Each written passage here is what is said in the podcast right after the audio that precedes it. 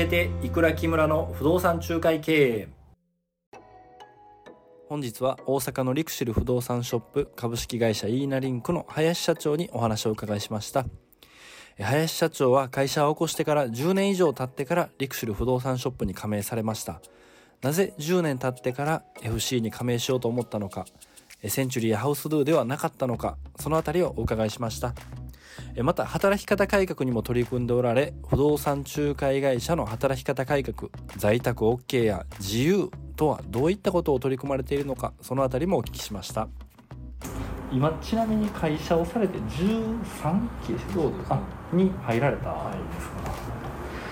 い当初からあのリクシルさんに加盟されたんですかリクシルに入ったのまだ1年ちょっと。やっぱそうですね、はい、いくらに加盟された時は入ってなかったですもんね、はい、そうですよね。ホームページ見たら変わってて、はい、12年入らずにイーナリンクという看板だけで。そうですなぜまたこう13期目に急に？うんまあ当初独立した時の話でいうと、はい、そのなんかまあセオリーって言ったら、はい、そういうのに入った方がいいみたいな、ね。はい、まあ、僕なんかこうその他大勢の意見があったら、はい、そっちじゃない方に行きたがちみたいな。みんなやってたらちょっとな。んか常識を疑うというか、はい、うん、でまああの自分センチュリー21とかそんな入るんやったら、はい。はい、その看板作ったろわぐらいにまあまあ思ってた。ら、まあ要はアレルギーがあっただけなんですけど、でもまああのちょっとこう会社をこう、まあ、大きくというか、うん、あのよくしていくために、はい、まあ、一つこう、まあ、今ねそのいろんなこう混沌とした世の中で、うん。うん、利益図下がっていく中で、うん、一方で利益率を経営者経営者として上げていかなきゃ、うん、どうやっていくかという時に、まあ、リフォームっていうのを、はい、あの一つのまあ切り口にしていきたいなと思った時に、まあその。あとはもう一つの社員研修するときに、はい、まあ、自分のこうなんていうかなこう独学というか、はい、ものにも限界をちょっと感じたので、はい、まあ、その人を育てるシステムみたいなものも、まあ、フランチャイズに入ってあるという聞いたので、まあ、そのリクシル、まあ、そのその中で、まあ、リフォームするためにはそのリクシルという看板があった方がいいなというのと、まあ、社員研修をするためのコンテンツが揃っているという意味で、まあ、それは費用対効果も含めの注文費用費用対効果あるなと思って入ったというのがまあきっかけです。うん。元まあ、入るきっかけとしては売り上げを上げるためにリフォームを、こう売り上げを上げるためにリフォーム着手しようと思ったのは売りの時にこうリフォームをセットで提案して高値で売りましょうと提案するためそれもまあどっちもあります、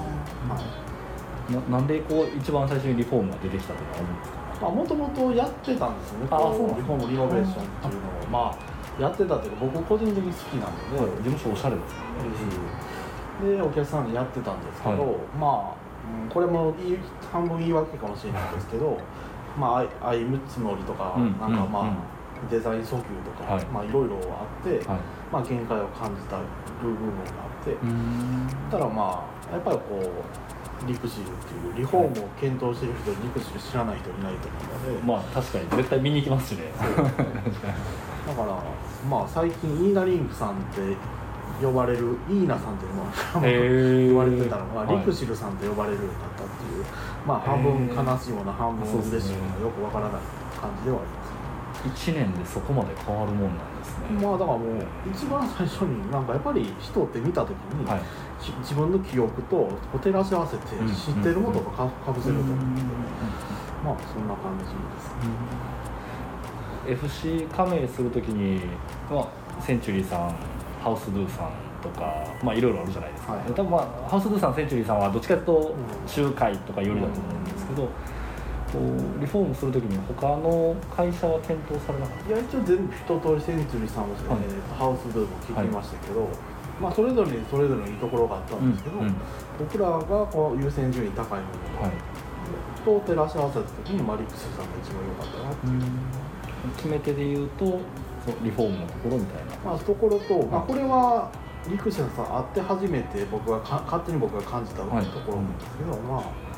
っぱりこう陸さんが、まあ、これこれグループ全体で、はい、こう生涯顧客化みたいなことをイメージしてるので、僕らもそれをしたいなというふうに思ってたので、まあ、そこは決めてたので。一人のお客様をもうずっとお付き合いしていけるようにとかってイメージ大体まあ不動産って買ってもらったら終わり売ってもらったら終わり、まあ、ね。はい。はい、それってすごい機械損失だと思うし、はい、まあ、僕らもやビジネスだけじゃなくて、うんなんかこうねせっかく不動産ってめちゃめちゃセンシティブなことを質問したりとか、はい、めちゃめちゃ仲良くなったりとかするじゃない、はい、でも買ってもらったら終わり売ってもらったら終わりってすごいもったいない、うん、確かにそうですねでリフォームやってるってなったら林さんちょっとキッチン買いたいねんとか、うん、声かけてもらえる存在になるじゃない、うんはいそういう意味でやりたいなと思ってたし、まあ、リクシさんのその、まあ、理念というか、はい、ビジョンの中で生涯顧客化っていうのがあるので、買ってもらった後に、まあ、そうずっとつながっていくっていうのをやってはるんで、あそれは共感というか、したので、あのまあ、リクシさんに決めたっていう。実際なんか生涯顧客化するために、まあ、1年間の中でこうリクシルさんが提供してくれてるものとか林社長がされてることってあるんですか？いやまだぶっちゃけた話まだそこまで至ってないんですけど、はい、まあ、中長期的なビジョンの中ではそれはしたいなと思ってるし、はい、絶対しないと生き残っていけないなとも思ってるので、うん、そういう感じなんか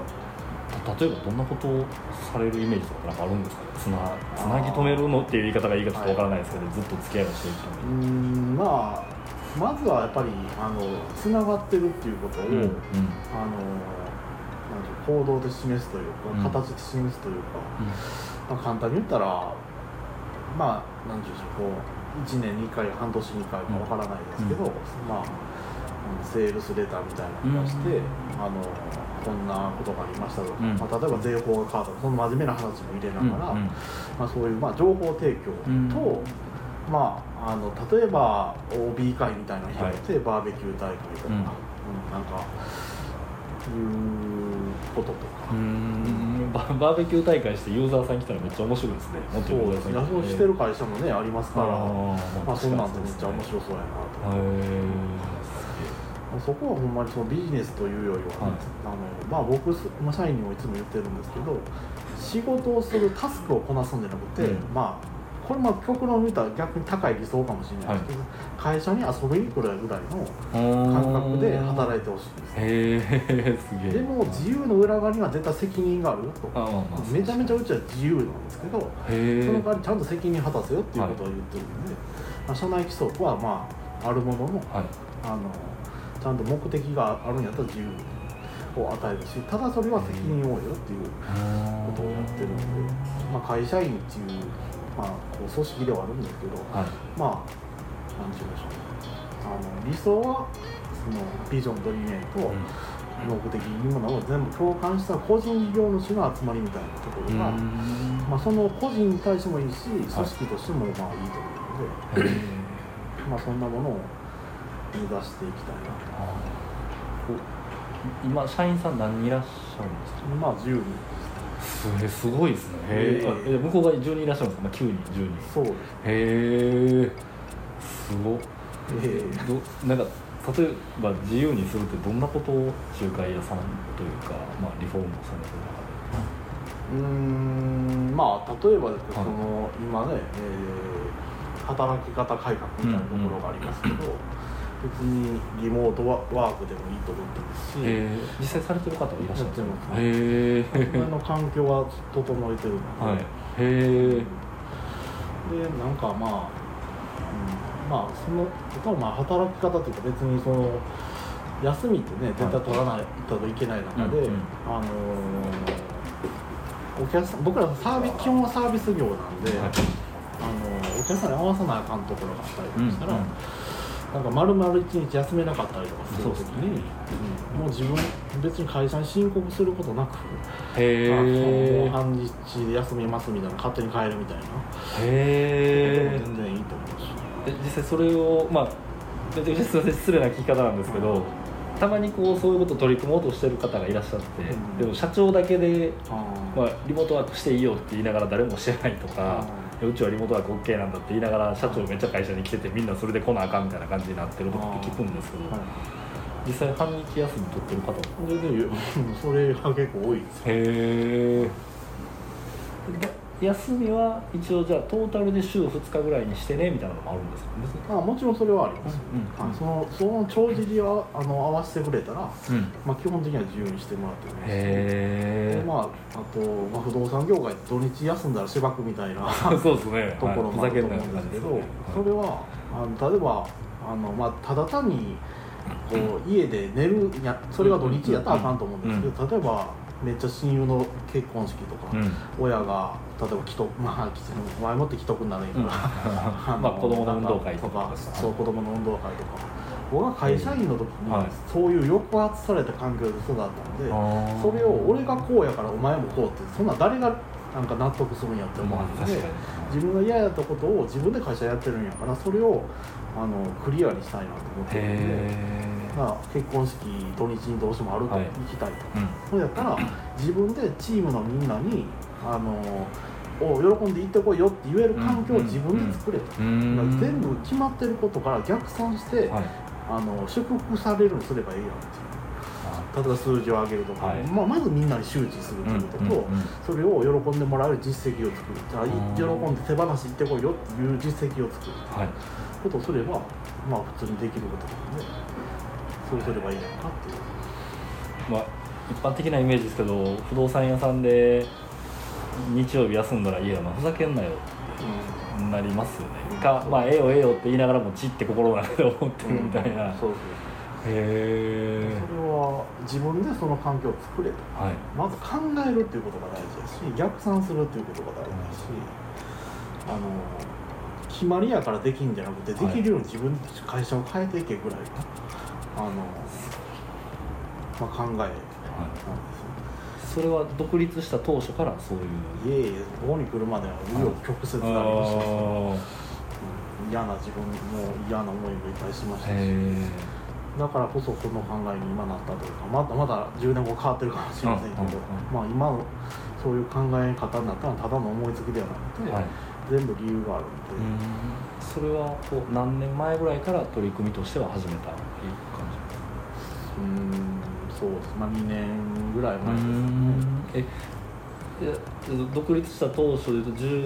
13年前ぐらいに独立した時は、うん。ちなみにその前はずっと勤めそうです。会社員。員いや中華じゃなくて新築の分譲マンションの販売代理の会社。ああまあ僕も昔それ経験したことあるんですけどもう仲介とはこうやった人間からしたら全く別じゃないですか。おっしゃる通り。本当にあの何も知らないという。おっしゃるおっしゃる通り ですよね。全然不動産のこと知らなくてもできる仕事なんでそうですよもう未経験者不動産未経験者っていうレベルですもんね。す。ごいそうへですえほんまそうです。ごめんなさい。なんかいろいろ気になりすぎてあれなんですけど。ちなみになんでそれで急に仲介屋さんとして独立したんですか？そうです。ね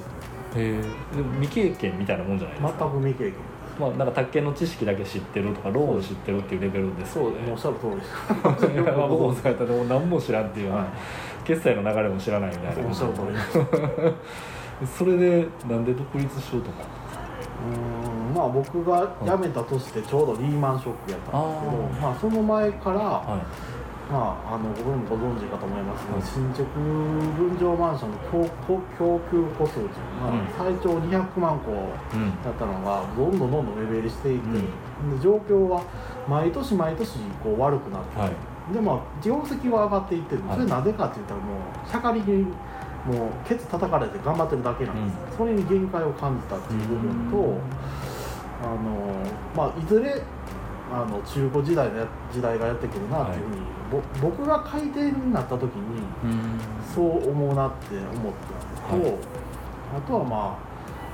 まあ、ご存知かわかんないですけど、まあ、新築分譲マンションの会社によると思いますけど、はい。まあ、僕はおった会社は、まあ、いわゆる軍隊みたいな会社やったうんで、んモデルルームがあって商談ルームがあって、僕ら控え室はい控え室お客さん。ここのお客さんの接客ルームではいらっしゃいますとかなんか綺麗な音楽とか流れてるんですけど、バックルームでは客を返すな客を殺すと思えとかなんかへ壁に書いてるような会社やったんで、え朝礼から始まるんですか？そうそうです。ねへえもう電話ぐるぐる巻きられてへえ灰皿飛んできたりとか。あそうなんですか。まあ、そんな中でやってきて、まあ、それは別に若いから、はい。うん、あの若い時は勝ってでもなんかしろみたいなのでいいと思うんですけど、はい、まあそれをずっと、まあ、その時にちょうど僕の父親が死んだりとか、はい、子供が生まれたとかなった時に、